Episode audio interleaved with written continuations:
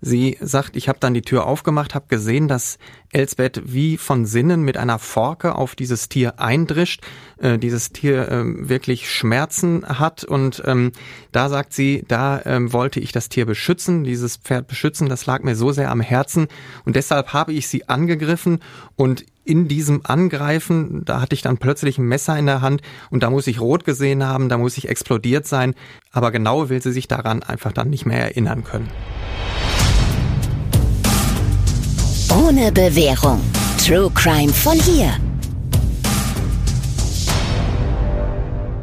Und damit hi und herzlich willkommen zu Ohne Bewährung, einem Podcast von Audio West und den Ruhrnachrichten.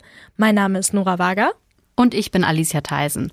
Und in unserem Podcast, da sprechen wir über wahre Verbrechen hier aus der Umgebung, also aus dem Ruhrgebiet und die Gerichtsprozesse dahinter.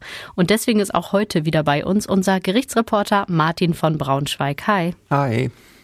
Wenn wir jetzt heute ausnahmsweise mal zu viert hier wären, also inklusive Jörn, und ich meine erste Frage, die ich äh, jetzt habe, an Jörn stellen würde, dann könnten wir uns, während er die Antwort gibt, nochmal ganz entspannten Kaffee holen. Denn ich weiß von ihm, er hat Hunde, er hat Hühner, Schafe, eine Schildkröte, also eine ganze Menge Tiere bei sich zu Hause. Ich dagegen habe nur zwei Katzen und bin damit auch völlig fein, weil die machen eigentlich nur Freude und so gut wie keine Arbeit. Äh, Thema also Haustiere, wie sieht's bei euch aus? Ja, also ich habe einen Charlie, also einen Hund. Und ich hatte eigentlich immer zwei Wüstenrennmäuse, aber inzwischen ist es nur noch ein Mäuserich, leider.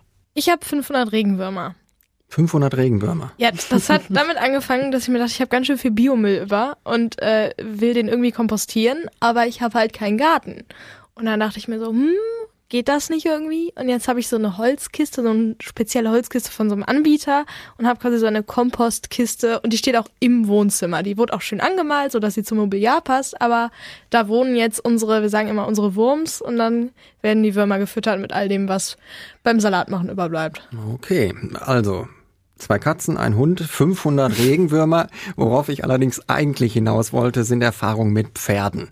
Die stehen nämlich im Mittelpunkt unseres heutigen Falls und ich habe jetzt eben rausgehört, so richtige Pferdemädchen seid ihr früher nie gewesen und seid es auch heute nicht. Ich war früher Pferdemädchen, bis mir ein Pferd mit sechs im Reiturlaub auf die Füße getreten ist und dann war es vorbei. Direkt. Ja, ich war so Pferdemädchen im typischen Pferdemädchenalter, so zwölf, dreizehn, glaube ich noch. Dann wurde es irgendwann uncool. Aber ja, doch, ich war äh, auf Höfen und äh, wollte immer eine Reitbeteiligung haben, aber dafür hat es dann doch nie gereicht. Okay. Ähm, wir sprechen heute über einen, wie ich eben schon gesagt habe, Pferdefall. Es geht um Elsbeth B. aus Werne. Genauer gesagt aus dem total abgeschiedenen Ortsteil Werne-Horst. Und diese Elsbeth B., die hat bis Oktober 2010 einen Pferdehof betrieben, bis sie mit 22 Messerstichen getötet wurde. Und über dieses Verbrechen an Elsbeth B. wollen wir heute sprechen. Wenn du das hier hörst, dann müssen wir dir ja nicht mehr erzählen, was Podcasts sind. Aber wusstest du, dass es audiomarktplatz.de gibt, wo du ganz einfach Werbung für dein Unternehmen in deinen Lieblingspodcasts schalten kannst? So viele Menschen hören täglich ihre Lieblingspodcasts. Und jetzt stell dir vor, die Botschaft, die deine Marke bekannter macht, erreicht sie genau dann, wenn sie am aufmerksamsten sind. Besuche noch heute audiomarktplatz.de, den größten Marktplatz für Podcast-Werbung in Deutschland. Von Podigy. Podcast-Werbung. Geschichten, die bleiben. Überall und jederzeit. Der Fall, der war damals in Werne ein Stadtgespräch. Und irgendwie hatten auch alle eine Meinung über die Täterin. Monika D. war 25 Jahre alt, als sie die Pferdewirtin erstochen hat. Warum? Das ist nie wirklich hundertprozentig geklärt worden. Und das ist nur eine der vielen Besonderheiten dieses Falles. Ja, erstmal für alle, die jetzt nicht unbedingt aus Werne oder Umgebung kommen, äh, kurz zur Einordnung. Natürlich kennt da jetzt nicht jeder jeden, dafür ist die Stadt dann doch ein bisschen zu groß, aber so in den Randbezirken, da wo es so ja richtig ländlich wird, da gibt es schon solche dörflichen Strukturen eher. Und in so einem Randbezirk, da wohnte auch Elsbeth B. Und als die im Oktober 2010 plötzlich nicht mehr da war und sich auf ihrem Hof stattdessen diese unbekannte junge Frau rumgetrieben hat, da wurde schon auch getuschelt. Und da machten die wenigen Nachbarn sich dann auch wirklich Sorgen. Und das, wo die Stadt gerade eigentlich im Ausnahmezustand war, denn es war Simjü. Sim was? Ja, da merkt man jetzt, Alicia kommt nicht äh, von da. Nee, nee, ich bin Stadtkind, Sim, Simjü. Die Simjü ist eine riesen Kirmes, ein riesen Volksfest, da ist ganz Werne und die Umgebung auf den Beinen. Ich weiß, wir sind aus Bergkamen als Jugendliche dahin gefahren, ähm, um dann da äh, auf die Kirmes zu gehen. Und das ist wirklich, da ist die Stadt und auch die Lokalredaktion da völlig beschäftigt. Die ganze Stadt ist im Semjü-Fieber. Es ist wirklich ein Riesenevent. Also es ist das größte Volksfest an der Lippe und Deswegen wollen wirklich alle in Werne dahin, um da zu feiern. Ich muss ja. aber einmal ganz kurz hier ein, eingreifen. Du hast gesagt, Riesenvolksfest. Ich bin aus Herne. Das große Volksfest da ist die Kranger Kirmes und ja. dagegen kann die Simjü ja. natürlich total einpacken. Da gehe ich auch mit. Ich schlage also. einen Betriebsausflug vor. Aber zu beiden und dann ja, vergleichen genau. wir und dann, mal. Und dann vergleichen wir mal. Und dann sprechen wir uns hier nochmal ein paar Monate. Und dann Monaten. sprechen wir nochmal über Simjü. Krange. Genau. Aber man kann nicht bestreiten, dass bei der Simjü in Werne wirklich alle auf den Beinen sind. Und auch die Polizei ist da voll im Einsatz, weil natürlich das Ganze betreut werden muss. Und umso krasser war der Gegensatz, als die Polizei dann plötzlich in Wernehorst aktiv werden musste, um eine vermisste Person zu suchen. Ja, ein Nachbar, der hatte sich nämlich bei der Polizei gemeldet und gesagt, ich habe die Frau B jetzt schon seit wirklich zwei Tagen nicht mehr gesehen und stattdessen ist auf dem Hof die ganze Zeit eine junge Frau und ich weiß nicht so ganz, was ich von der halten soll. Die Polizei, die nimmt den Hinweis dann auch ernst und die fährt bei, dem Gehöft vorbei. Die Beamten, die treffen dann diese junge Monika D. an und die sagt, ach, die Frau B., die ist mit dem Rad unterwegs, das kommt immer mal wieder vor, dass das etwas länger dauert. Machen Sie sich da keine Sorgen, wir haben das hier alles im Griff. Tatsächlich ist Elsbeth B. zu diesem Zeitpunkt aber schon seit einigen Tagen tot. Sie ist man muss es so sagen, bestialisch erstochen worden, wahrscheinlich nicht nur mit einem Messer, sondern auch noch mit zwei Schraubendrehern. Die meisten Stiche haben sie in den Hinterkopf und in den Nacken getroffen. Man muss also davon ausgehen, dass sie in Panik nach dem ersten Angriff weggerannt ist, leider aber nicht mehr schnell genug war, nicht mehr schnell genug weggekommen ist. Und die Ermittlungen haben später auch ergeben, dass die äh, Pferdewirtin, diese Elsbeth B., vorab auch noch mit einem Elektroschocker, einem sogenannten Taser, gequält worden ist. Und es hat nicht lange gedauert, bis die Polizei dann auf Monika D. gekommen ist. Denn die hatte schon vor dem Verschwinden von Elsbeth überall Lügengeschichten rum erzählt. Dinge erzählt, die schon auf den ersten Blick nicht so wirklich wahr sein konnten. Und auch, als sie dann als Zeugin vernommen werden sollte, weil die eigentliche Hofbesitzerin ja auch nach ein paar Tagen immer noch nicht zurück war, da hat Monika D. sich ziemlich in Widersprüche verstrickt. Schließlich hat Monika D. die Polizei dann zu der Leiche geführt. Die lag in einem Pferdestall auf einem anderen Hof, etwa 800 Meter von Elsbeths Hof entfernt. In diesem Stall, in dieser Box, hatte die Täterin ihre Stute untergestellt. Die Leiche hat sie mit viel Stroh abgedeckt. Was sie sich dabei gedacht hat mit diesem Versteck, das hat sie nie verraten oder erklärt. Und wir als äh, True Crime Fans, wir denken uns natürlich sofort, okay, was war das Motiv? Aber vorher sollten wir uns noch kurz die Persönlichkeit der Täterin angucken. Denn die schon sehr speziell und für diesen Fall und den späteren Prozess dann auch, äh, hat die auch wirklich eine wichtige Bedeutung. Ja, in so einem Strafprozess haben wir ja jetzt auch schon mehrfach gehört, wird ja in aller Regel auch der Lebenslauf des Angeklagten oder der Angeklagten erörtert. Und das ist hier natürlich auch sehr ausführlich gemacht worden. Und wir können jetzt sagen, Monika D. ist 1984 in Polen geboren worden und äh, ist im Alter von fünf Jahren zusammen mit ihren Eltern und ihrem Bruder nach Deutschland gekommen. Diese Familie ist dann sehr schnell äh, in Werne sesshaft geworden. Doch der Traum, den sie hatten, die, vor allem die Eltern, dass sie ein besseres Leben in Deutschland führen wollten, der hat sich nie wirklich erfüllt. Beide, Vater und Mutter, die hatten in Polen ganz gute Jobs, muss man sagen. Beide sind aber hier nie wirklich auf die Füße gekommen und haben nur Aushilfs- äh, und Gelegenheitsjobs gefunden. Die Mutter hat für eine Gebäudereinigungsfirma gearbeitet. Der Vater hat Fahrräder zusammengeschraubt, also wirklich nichts, was äh, ihn äh, erfüllt hat, auch äh, dann eben acht Stunden, zehn Stunden am Tag. Und wie das dann ganz häufig so ist, dieser Dauerfrust, der sich dann ansammelt in so einer Familie, äh, diese Wut über die verpasste Chance und dieses falsche Leben, was man jetzt hier in Deutschland hat, das war absolut Gift für das Verhältnis untereinander, der Eltern untereinander und auch der Eltern gegenüber ihren Kindern. Dabei hat Monika eigentlich einen ganz guten Start gehabt. Sie hat schnell Deutsch gelernt und sie war dann auch ganz gut in der Schule. Aber Martin, du hast es gerade schon gesagt, zu Hause gab es immer nur Stress und Streit. Für ihren Bruder, da war sie die verhasste Schwester, der immer alles leichter fiel. Für ihre Eltern hat sie dann trotz Abi einfach nicht genug geschafft und auf die Beine gestellt. Und als Monika ihnen dann gesagt hat, dass sie nach der Schule gerne einen Job mit Tieren machen will, da sind die Eltern fast ausgerastet. Dafür haben wir nicht alle Symbolen aufgegeben, dass du dann hier die Tierscheiße wegfegst. So oder so ähnlich müssen da die Vorwürfe zu Hause gewesen sein. Ja, wobei dieser Traumjob, irgendwas mit Tieren zu machen, das kam auch jetzt nicht von ungefähr. Monika war nämlich zu dieser Zeit wirklich total pferdeverrückt. Schon mit 13 hatte sie äh, Reitunterricht bekommen und ihr Traum war immer ein eigenes Pferd.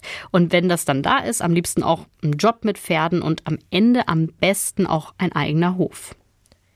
Ihre Eltern bestehen aber darauf, dass Monika studiert. Und das hat sie dann auch gemacht. Also zumindest auf dem Papier. Sie hat sich erst für Informatik eingeschrieben. Das hat sie abgebrochen, um mit Jura weiterzumachen. Da hat sie dann sogar für insgesamt neun Semester an zwei Unis studiert. Einen Schein, eine Klausur, aber irgendeinen Abschluss hat sie dann da nie bestanden. Sie hat später vor Gericht dann auch zugegeben, dass sie das Studium nur zum Schein für ihre Eltern weitergemacht hat. Aber so richtig mit Herzblut steckte sie da nie drin. Genau, nur zum Schein ist ein ganz gutes Stichwort, denn wenn man den Prozess hier am Dortmunder Schwurgericht verfolgt hat und nachher auch gelesen hat, was die Richter in das schriftliche Urteil geschrieben haben, dann kann man sagen, ja, Monika D. hat nicht nur zum Schein weiter studiert, ihr ganzes Leben war ein Schein, ihr ganzes Leben war fake, sie hat alle angelogen, ihre Eltern, ihre Nachbarn, ihren Bruder, ihre ganz wenigen Bekannten, die sie hatte. Sie hat sich so eine Welt zusammengesponnen, die mit der Wirklichkeit wirklich nichts zu tun hatte, nicht das geringste zu tun hatte. Hatten die Richter dann vielleicht auch irgendwie eine psychische Erkrankung auf dem Schirm? Ja, das ist äh, sicherlich diskutiert worden. Das ähm, liegt ja so ein bisschen auf der Hand, wenn man, wenn man sieht, hier ist eine Person, die wirklich notorisch lügt und notorisch äh, einfach Unsinn erzählt. Und Monika D. ist auch lange und ausführlich während des Prozesses untersucht worden von, von Fachleuten. Und sie hatte auch während der Verhandlung, die ja immerhin zweieinhalb Jahre ähm, gedauert hat am, am Schwurgericht, hatte sie einen Nervenzusammenbruch. Aber am Ende reichte das alles nicht aus, um hier zu sagen, wir, äh, wir nehmen äh, an, dass sie nur vermindert schuldfähig war. Sie hatte ganz sicher eine gestörte Persönlichkeit. Ob sie die heute noch hat, da enthalte ich mich, das weiß ich nicht, das ist jetzt viel zu lange her. Aber diese gestörte Persönlichkeit, die war nicht so relevant, als könnte man damit die Tat erklären oder müsste man dafür ihr eine, eine mildere Strafe geben. Na, auf jeden Fall haben wir jetzt schon gesagt, das Studium, das war nur zum Schein und ja, um so ein bisschen Geld zu verdienen, hält sich Monika mit Gelegenheitsjobs über Wasser. Sie putzt, genau wie ihre Mutter, und sie trägt wohl auch Briefe aus. Die paar hundert Euro, die sie damit verdient, die reichen aber natürlich nicht für ja, ihr Hobby, ihre große Leidenschaft. Und sie will ja auch ein eigenes Pferd unbedingt.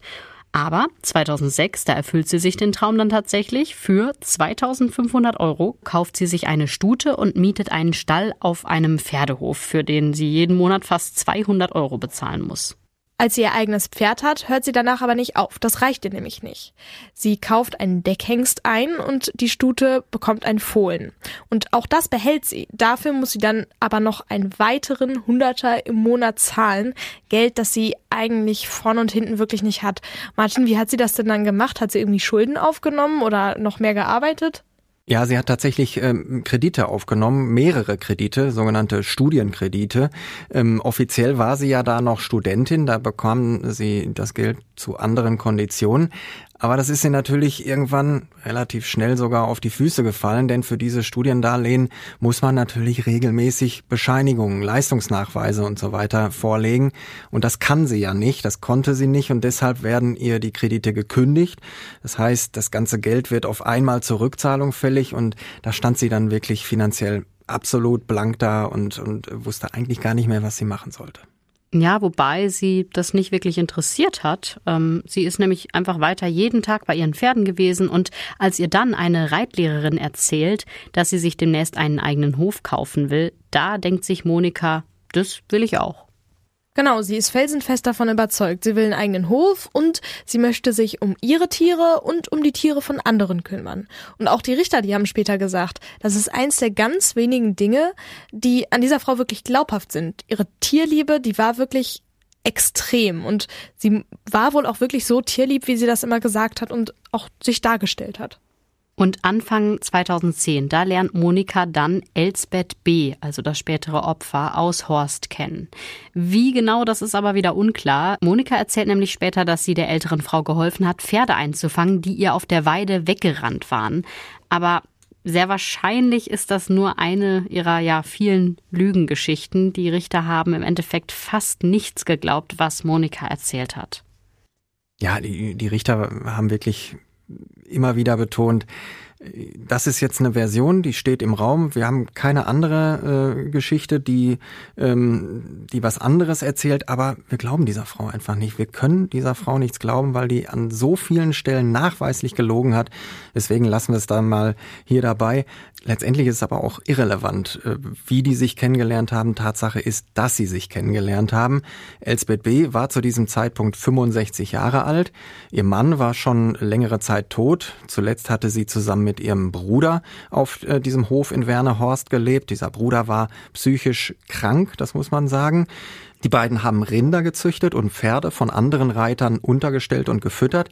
Der ganze Hof war aber wohl total verwahrlost. Das Dach war kaputt, in den Zimmern äh, hat sich der Müll getürmt. Ähm, sie sind einfach nicht mehr mit dem Alltag zurechtgekommen und auch mit den Nachbarn hat es total viel Ärger gegeben. Elsbeth soll mal gesagt haben, dass das nur die Schuld ihres Bruders gewesen sein soll. Der soll total misstrauisch gewesen sein und war am Ende wegen seiner Erkrankung auch nicht mehr in der Lage, sich richtig um die Tiere zu kümmern. Immer wieder musste das Veterinäramt auf den Hof kommen und einschreiten, denn zum Teil standen die Tiere da in den Ställen bis zum Knie im eigenen Dreck. Also die Zustände, die müssen wirklich ja, katastrophal gewesen sein auf dem Hof. Ja, wobei das äh, wirklich nur gilt äh, für die Zeit, wo dieser Bruder noch gelebt hat. Denn mit dem Tod des Bruders, das äh, haben die Richter so auch festgestellt, da hat sich das alles zwar langsam, aber doch sehr nachhaltig äh, verändert. Ähm, ähm, Elsbeth ist danach ähm, quasi wieder aufgeblüht. Sie hat richtig angepackt. Sie hat viel unternommen. Sie hat sich mit ihren Nachbarn ausgesöhnt, hat mit denen gesprochen und äh, hat wieder ein Verhältnis zu denen aufgebaut. Sie hat zu Hause aufgeräumt und alle haben gesagt, jo, diese Frau, die hat wirklich angepackt. Die hat für zwei geschuftet, die hat von morgens bis abends den Hof bewirtschaftet und das war wirklich beeindruckend, was die da in der Kürze der Zeit draus gemacht hat denn sie hat auch ähm, sich von, äh, von Tieren getrennt, weil sie einfach zu viele hatte. Sie hat dann äh, Rinder verkauft und hat sich gesagt, ich, ich konzentriere mich jetzt auf die Pferde. Also die Lage auf dem Hof soll tatsächlich nach und nach immer besser geworden sein. Ja, und als Elsbeth dann Monika getroffen hat, da war natürlich jetzt noch nicht alles super perfekt. Und führen wir mal die zwei Dinge zusammen. Auf der einen Seite ist Monikas abgöttische Tierliebe und auf der anderen Seite ihr Traum von einem eigenen Hof. Und das war natürlich überhaupt keine gute Konstellation. Nachdem sie sich getroffen haben, ist Monika dann immer wieder auf dem Hof. Sie hilft Elsbeth beim Ausmisten, sie packt mit an. Also sie macht das natürlich alles nicht ohne Hintergedanken. Weil man kann sich ziemlich sicher sein, dass es nicht nur die Tierliebe war, die sie dazu gebracht hat, immer wieder auf den Hof zu kommen. Ja, da kann man sich wirklich sicher sein, denn dazu ist das, was sie äh, ihren Bekannten, ich habe schon gesagt, ihren wenigen Bekannten zu dieser Zeit erzählt, einfach schon viel zu konkret. Ähm, Monika bildet sich wirklich ein, dass sie diesen Hof übernehmen könnte und zwar schon in absehbarer Zeit. Sie will das äh, genauso machen wie äh, ihre Reitlehrerin, äh, die ihr das ja erzählt hat, dass sie das machen äh, möchte. Sie will eine größere Summe anzahlen sozusagen und den Rest dann an Elsbeth in monatlichen Raten sozusagen als zusätzliche Rente ihr bezahlen. Also man merkt schon, das sind ziemlich genaue Vorstellungen, aber wir haben schon gesagt, sie hatte wirklich viele Schulden und ähm, ja, das war ziemlich unrealistisch einfach. Ja, nicht nur wegen der Schulden, sondern auch, weil sie von ganz äh, abstrusen Summen ausgeht. Sie glaubt wirklich, dass Elsbeth ihr den Hof für weniger als 100.000 Euro überschreiben würde. Tatsächlich, äh, hat ein Gutachter später gesagt, ist allein das Grundstück weit mehr als 300.000 Euro wert. Und als Elsbeth tot war, ist dieses Grundstück ja auch tatsächlich verkauft worden und es hat über eine halbe Million Euro erzielt. Daran sieht man, das war ein absolutes Luftschloss, was sich Monika da äh, gebaut hatte. Sie glaubt an weniger als 100.000 Euro und in Wirklichkeit bringt das Ding eine halbe Million ein. Sie glaubt das aber anscheinend wirklich und auch als Elsbeth ihr sagt, das kannst du vergessen, ich will den Hof doch gar nicht abgeben und schon gar nicht an dich, da lässt sie nicht locker. Ihr Ziel ist es einerseits, sich selbst unverzichtbar zu machen und gleichzeitig die eigentliche Besitzerin, also Elsbeth, wie so eine alte trottelige Oma dastehen zu lassen. Wie macht sie das? Sie schwärzt Elsbeth bei der Stadt an. Ihr müsst vorbeikommen, hier werden Tiere gequält, die Zustände sind ganz furchtbar, die Alte ist vollkommen überfordert und vor allem die trinkt auch noch jeden Tag total viel Alkohol. Und das hat sie dann der Stadt gesagt. Aber tatsächlich ist nichts davon äh, auch nur ansatzweise wahr. In Wirklichkeit hat Elsbeth ja ihr Gehöft inzwischen ganz gut im Griff.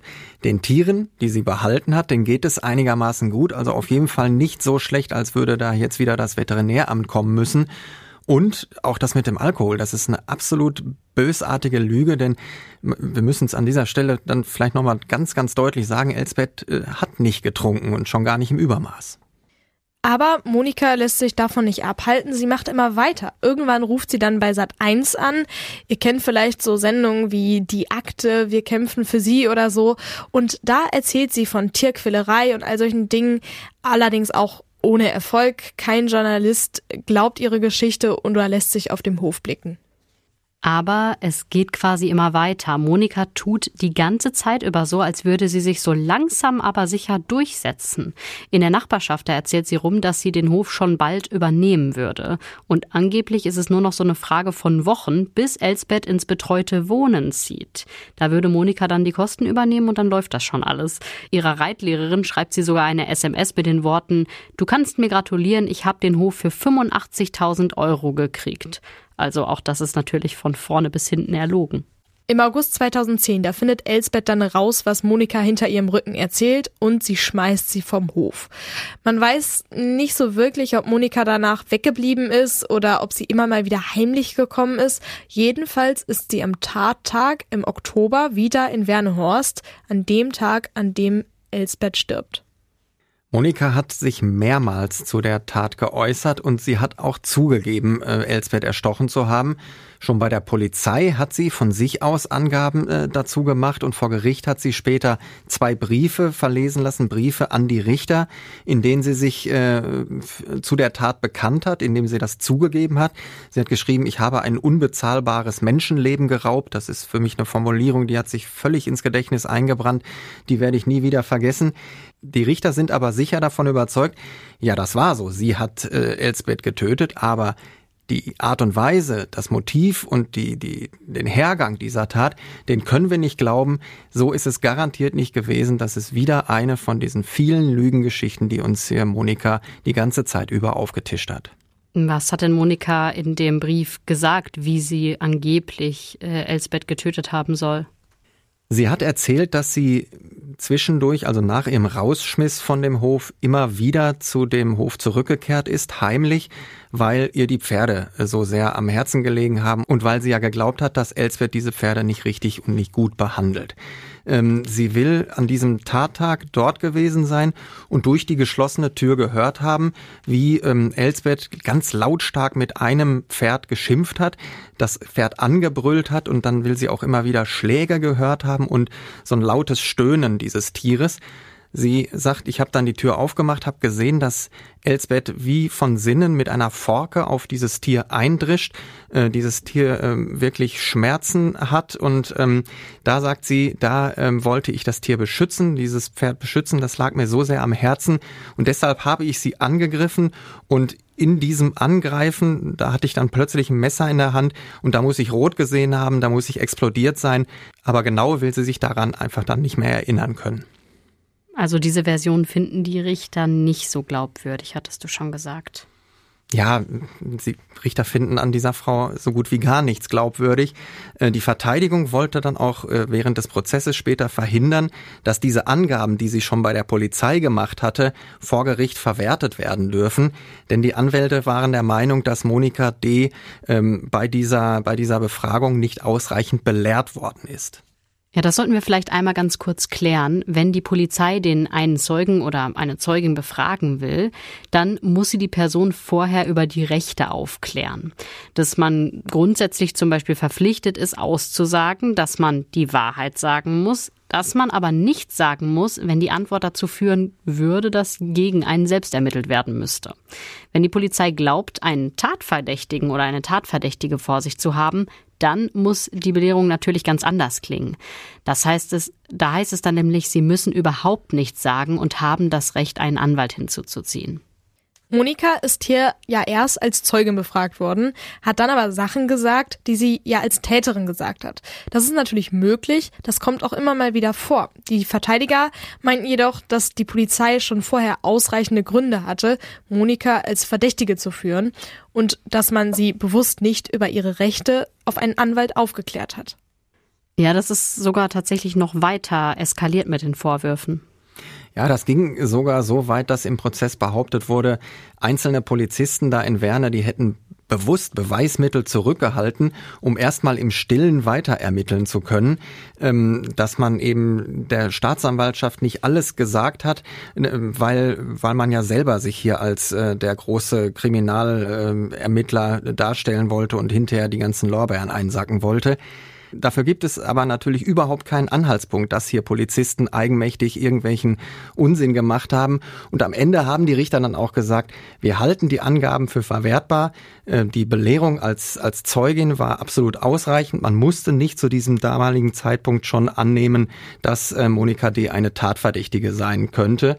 Aber die Richter haben auch gesagt, wir glauben diese Geschichte, die sie da erzählt hat, trotzdem nicht. Also die Geschichte mit dem, mit dem Pferd, das geschlagen wird. Genau Aber wo, so. ja, woran haben, haben die das denn festgemacht, dass das nicht glaubhaft ist? Zum einen hat nie irgendjemand mal erzählt, dass Elsbeth ein Tier misshandelt hat. Also das, ähm, das ist nicht vorgekommen und deswegen wäre es total unüblich. Der einzige Mensch, der sowas mal behauptet hat, das war Monika. Und zum anderen war zum Zeitpunkt der Befragung keines der Pferde im Stall von, von Elsbeth B. verletzt. Denn bei so massiven Schlägen mit einer Forke, da müssten ja irgendwelche Striemen oder blutige Wunden äh, zu sehen gewesen sein. Die gab es aber schlicht und ergreifend nicht. Aber warum hat Monika Elsbeth denn dann erstochen? Also Lag es jetzt daran, dass sie den Hof haben wollte oder dass sie sich in ihrer ja, Lügenwelt dann irgendwie gedacht hat, dass sie wirklich die Pferde misshandelt? Die Richter haben das Motiv wirklich nicht sicher feststellen können. Die Staatsanwaltschaft war sich da sicherer. Die haben gesagt, ähm, die haben auch bis zum Schluss auf Mord aus Habgier plädiert. Die haben gesagt, die wollte sich diesen Hof unter den Nagel reißen. Das ist mal das eine. Das war der treibende äh, Grund, warum sie ähm, Elsbeth erstochen hat ähm, der Hof und es fehlten auch 17.000 Euro. Elsbeth hatte, hatte ich eben schon erzählt, äh, einige Zeit vor der Tat Rinder verkauft. Diese Geschäfte werden in der Regel mit Bargeld abgewickelt. Ähm, sie hat aber nicht alles, was sie da eingenommen hat, auch wirklich auf ihr Bankkonto eingezahlt. Das konnte man ja hinterher feststellen. Da fehlten 17.000 Euro. Und eine Nachbarin hat gesagt, mir hat Elsbeth erzählt, sie hätte diese 17.000 Euro wie man das wahrscheinlich unter Landwirten früher vor 200 Jahren gemacht hat, ähm, in, in, im Kopfkissen eingenäht. Da ist aber kein Geld gefunden worden, sodass die Staatsanwaltschaft gesagt hat, auch da ähm, gehen wir davon aus, dass sich Monika, nachdem sie Elsbeth erstochen hat, äh, dann hinterher noch durch die, durch die, ähm, durch das Haus gewühlt hat und äh, geguckt hat, ob sie da noch was findet und dieses Geld an sich genommen hat. Gut, also die Richter konnten da kein Motiv feststellen und Habgier ist ja anscheinend dann auch raus. Aber was ist mit anderen Mordmerkmalen, also zum Beispiel Heimtücke? Ja, man kann natürlich ähm, sagen, dass dieser Angriff für Elsbeth völlig aus heiterem Himmel gekommen ist, dass sie nicht damit äh, rechnen musste, dass äh, Monika ihr jetzt äh, nach dem Leben trachtet und sie mit dem Messer attackiert. Und es spricht auch wirklich, wirklich viel dafür, dass sie eben völlig arglos war und dass sie wehrlos war, ja sowieso. Aber die Richter haben gesagt, wir können nicht sicher sein. Wir haben nur diese eine Tatschilderung. Das ist eine, eben, die schildert eine andere Version. Wir glauben diese Version zwar nicht, aber wir können es nicht objektiv festmachen, dass es heimtückisch gewesen ist. Und deswegen müssen wir am Ende zugunsten von Monika davon ausgehen, dass es vielleicht doch einen Streit vorher gegeben hat, über was auch immer, über Geld, über den Hof, über äh, Pferde oder was auch immer, und dass eben Heimtücke aus diesem Grund auch ausscheidet. Und weil es eben kein Mordmerkmal gab, hat das Gericht Monika D. deswegen am Ende wegen Totschlags verurteilt, und zwar zu elf Jahren und acht Monaten. Inzwischen ist sie also wieder auf freiem Fuß und den Hof von Pferdewirtin Elsbeth, den gibt's heute so nicht mehr. Die Kolleginnen und Kollegen bei den Ruhrnachrichten in Werne, die haben auch nach dem Urteil immer noch mal wieder über den Fall berichtet. Deswegen wissen wir heute, den Hof, den Monika sich so sehr erträumt hat, den gibt es gar nicht mehr. Das Gebäude, das ist inzwischen abgerissen worden. Irgendwie ein sehr trauriges Ende, aber so ist der Fall ja auch sehr, sehr traurig und verworren, was da alles an ja, Lügengeschichten zusammengekommen ist und in was für einem Tagtraum die Monika Deda auch gelebt haben muss, dass sie sich das alles eingebildet hat. Das ist schon echt eine sehr, sehr ja, verworrene Geschichte. Danke, Martin, dass du uns den Fall mitgebracht hast. Ja, sehr gerne. Ja, wir hören uns beim nächsten Mal. Ciao. Ciao. Tschüss.